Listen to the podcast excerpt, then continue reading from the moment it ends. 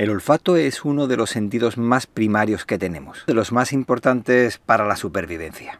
Y aún así es uno de los menos recordados cuando tratamos de rememorar algún recuerdo, alguna experiencia, algún sueño. ¿Sueños y olores? Muchos dicen que, que no, que no es posible. Sin embargo, en mi caso sí es así. Diario de Argifonte Es mi diario sonoro. en versión podcast. versión para llevar, Take away. versión para descargar. Espero que te guste. Espero que te guste mucho. Espero que te guste. Todos podemos recordar cómo una enfermedad muy conocida actualmente nos podía privar de precisamente eso, de ese sentido, del sentido del olfato. Y es que el olfato, más allá de percibir aromas, perfumes, nos servía para evitar problemas, nos servía para la supervivencia, porque nos informaba de alimentos corruptos, o estar en zonas peligrosas por fuga de gases, emanaciones o escapes. La cosa es que el ser humano es capaz de adaptarse a las situaciones en las que está viviendo, es decir, en la zona donde vive. Tiene la capacidad de entender el offset, la media, el nivel medio en el que se encuentra aquel lugar donde se encuentra o la situación en la que está. Con lo que si está en un lugar con muchísimo ruido, termina adaptándose a ese ruido de tal forma que incluso hay momentos que ni tan siquiera se da cuenta de que existe ese ruido. Es más, se daría cuenta cuando deja de existir ese ruido y entonces percibe el enorme nivel de ruido en el que estaba. Si estamos en un lugar que, por razones, ya sea de la tierra o del agua, modifica el sabor de los alimentos de una forma distinta al resto de lo que estamos acostumbrados, ojo, de lo que estamos acostumbrados, esa persona o esos grupos de personas que están en ese lugar terminan acostumbrándose a ese lugar. Incluso hay algunos que les llama la atención y, y lo consideran como un sello de identidad del lugar. Y es eso, simplemente se ha adaptado a esos sabores que hay en ese lugar. Con el olor ocurre exactamente lo mismo. Resulta que hay lugares en los que lo primero que se te queda de todos los sentidos cuando llegas a ese lugar es el olor. Algo muy típico es cuando estás o en costa o no estás en un lugar de costa. Entonces se nota mucho el mar. Por ejemplo, el olor a mar y jazmín de Málaga, el olor a azahar de Sevilla, o la sequedad y el picor que me producen cuando estoy en una gran ciudad. Otro olor que se me quedó muy fijado fue cuando de pequeño fui a Zahara de la Sierra y en el día del Corpus Christi tenían todas las calles adornadas con hierba recién cortada, todo verde, todo precioso, ese olor, esa fragancia otro olor característico fue cuando una ciudad muy famosa y conocida de, del Caribe, ese olor a petróleo quemado en algunas zonas en contraposición al olor de la caña de azúcar en otros lugares. Era, como digo, te terminas acostumbrando, aunque sea poco tiempo, te terminas acostumbrando a un olor y cuando llega otro aroma bastante persistente e intenso, se te queda grabado en la mente y cada vez que hueles algo similar, te transportas a ese lugar. Estos olores te sirven como ancla del recuerdo que en muchas ocasiones se te terminan olvidando o quedan ocultos en el recuerdo porque vas viviendo otras experiencias.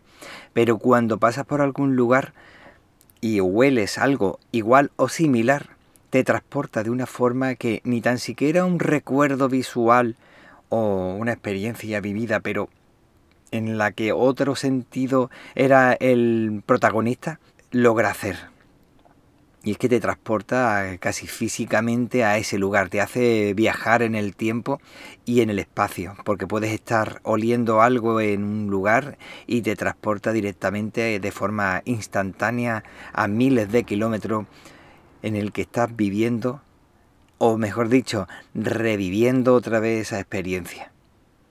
Esto me ha hecho pensar que quizás deberíamos de prestar mucha más atención a los olores, los olores en las ciudades, ya que independientemente de que muchas personas digan, bueno, cuando estoy en Málaga, en Cádiz, incluso hay personas que hablan de Sevilla, de Huelva, cuando andas y vas paseando y huele a pescadito frito, al azahar, al jazmín, son pequeños lugares. Pero después hay lugares en los que, lugares de la misma ciudad en las que no se le pone tanto cuidado. Y cada vez el turismo va ampliando su lugar de paseo. Paseo que muchas veces hay ciudades nuevas que no tienen un casco antiguo, un lugar histórico, y si paseas por ello es como si estuvieras paseando por cualquier barrio de cualquier ciudad del mundo, por esa globalización en la que nos encontramos. Entonces, quizás los representantes políticos deberían de preocuparse más de esos olores. No digo yo que tengan que poner aromas a azahar en un lugar o jazmín en otro, sino que por lo menos no huela mal.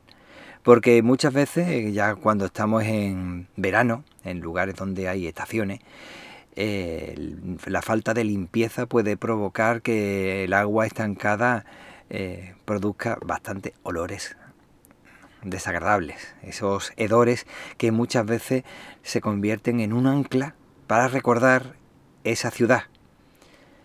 De manera que al final eh, se te queda o se le queda a ese turista o a esa persona viajera ese olor que cuando esté en su ciudad o en otra ciudad le puede llevar a recordar otra distinta y además que poco tiene que ver con lo que se supone que hay todas aquellas personas que le gusta, quiera que se recuerde su ciudad.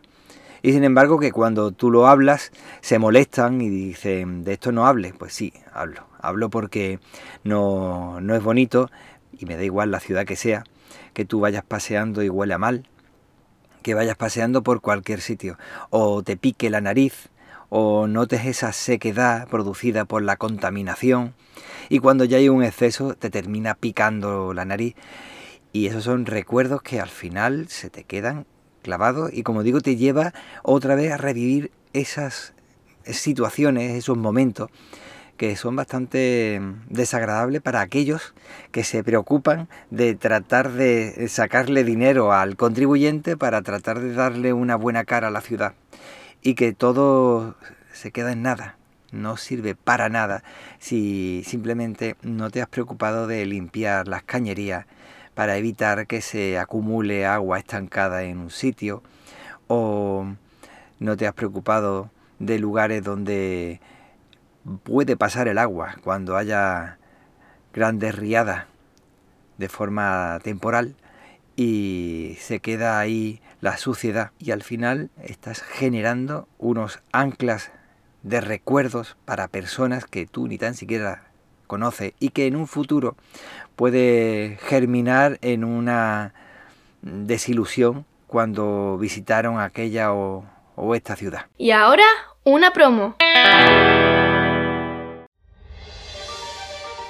¿Ya conoces a Haciendo el Sueco?